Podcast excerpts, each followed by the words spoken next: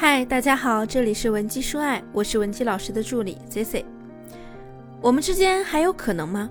很多人在分手后啊，都会纠结这样一个问题：当你心急火燎的去挽回，却把情况弄得越来越糟糕，所有的挽回都石沉大海，你甚至会怀疑他是否爱过你，不断纠结着真正爱你的人，在分手后真的会这么无情吗？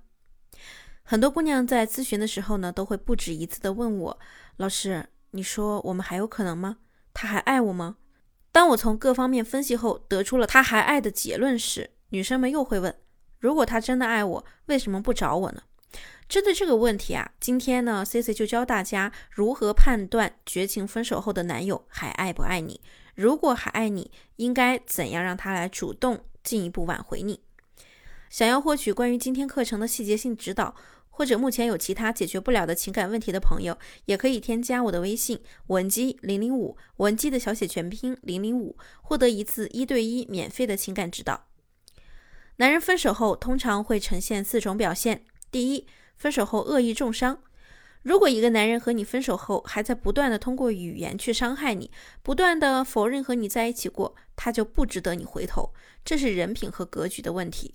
哪怕你委曲求全的挽回了，最后也可能因为其他原因分手。因为如果一个男人真的爱你的话，分手后不一定会主动找你，但一定不会伤害你。第二，回避和你接触。如果他是回避型人格，看上去呢挽回率确实很低。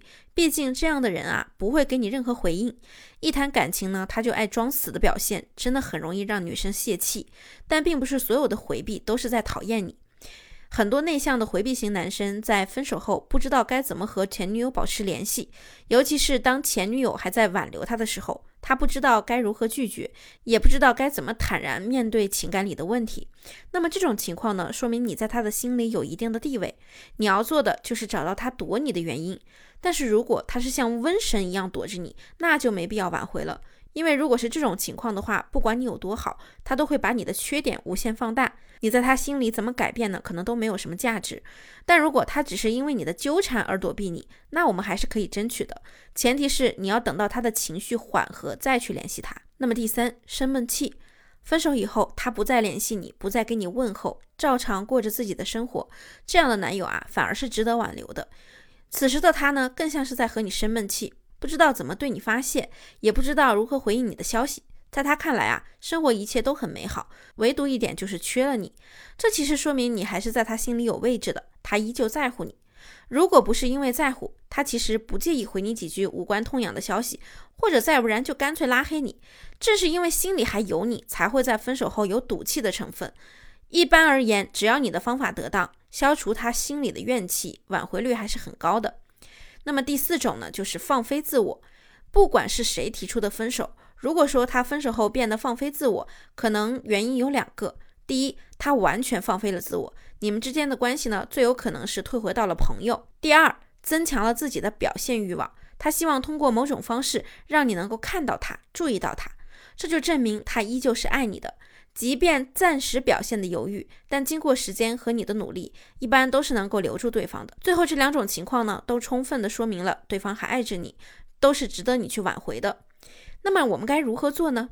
首先，第一步就是要打消他的防备心。分手后最好保持冷静，这样对方会觉得你分手后不会纠缠不休，他也会因此卸下防备，后续再找他呢也能得到回应。当然。可能你已经对对方死缠烂打过了，他甚至啊已经把你拉黑了。你不要觉得现在已经没救了，因为你完全还有机会去打破这种僵局。这也是我接下来要讲的。那大多数女生被分手不外乎两个原因：第一呢，控制欲太强，对方跟你相处的很压抑，你呢跟不上对方的成长速度，这样的气场呢注定了感情的失意；第二种就是容易生气，你总是需要对方投入很多精力去哄你，严重透支了他的情绪。任何一段良好的感情都需要放松的相处氛围，平衡的付出与索取。而一旦有一方失衡，感情也就失衡了。人不会莫名其妙的不爱你，只会通过判断得出你已经不值得他爱的结论。而要你断联呢，不是让你忍住不找对方，而是让你向他证明你不是非他不可，同时也是给你自己一段时间成长，提升你对感情的认知。只有这样，你才有值得被他倒追的可能。如果你还是原来的你，那对方又为什么还要回到你身边呢？日本的著名作家渡边淳一先生在《欲擒客》中写道：“追二兔者不得一兔。”也就是说，如果你要得到一个男人，那么你只和两个男人接触是没有办法得到其中之一的。所以我经常鼓励我的女性学员，就算是在挽回期间，你也可以尝试和其他异性接触。这可不是多情，而是只有多和异性接触，你才能够真正知道男人的心里的想法，也就更能够好好的挽回他。那么第二步，提升复合价值。都说吸引过一次的人是可以吸引第二次的，前提是第二次比第一次要更美好了。就比如很多影视剧中，女主最开始吸引男主，结果因为种种原因分手后呢，再度归来，因为由内而外变优秀了，所以啊，又一次吸引到了男主。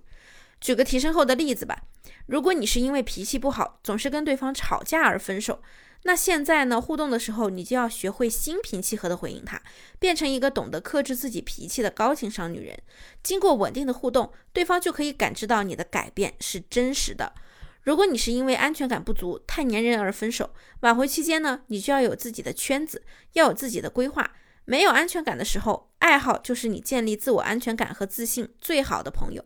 就像我的许多学员，挽回期间呢，把精力转向了健身、厨艺、手工之后，再次和对方沟通的时候啊，都会显得非常的有底气。那些挽回时信心不足也没成功的女性，大多呢都没有与之匹配的底气。那么第三步。高情商邀约，升温情感，让对方主动复合。挽回一定逃不开见面，前提是你们有了稳定的沟通了，哪怕只是一周一次。但只要对方能回复你，并且聊天的氛围还不错，即便是以朋友的身份聊天，也是可以做见面的准备的。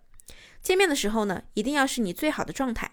不需要你刻意的去弱化前女友的身份，你可以让他觉得分手对你来说呢，也不是一件什么大事。你表现的越轻松，他对你的改观就越大。尽量多说一些自己最近的进展，也问问他最近的目标计划，要有助于肢体接触、暧昧互动的那种。也可以是清吧，也可以是一些需要互动的娱乐场、娱乐地点，比如说双人 VR 游戏体验馆等。就是要找那种说话需要贴很近的项目，也可以有一些肢体的暗示。总之呢，你不要自己明说要挽回，也不要问对方是否要挽回，尽量让你们的感情再酝酿的久一些，他就会忍不住提出来了。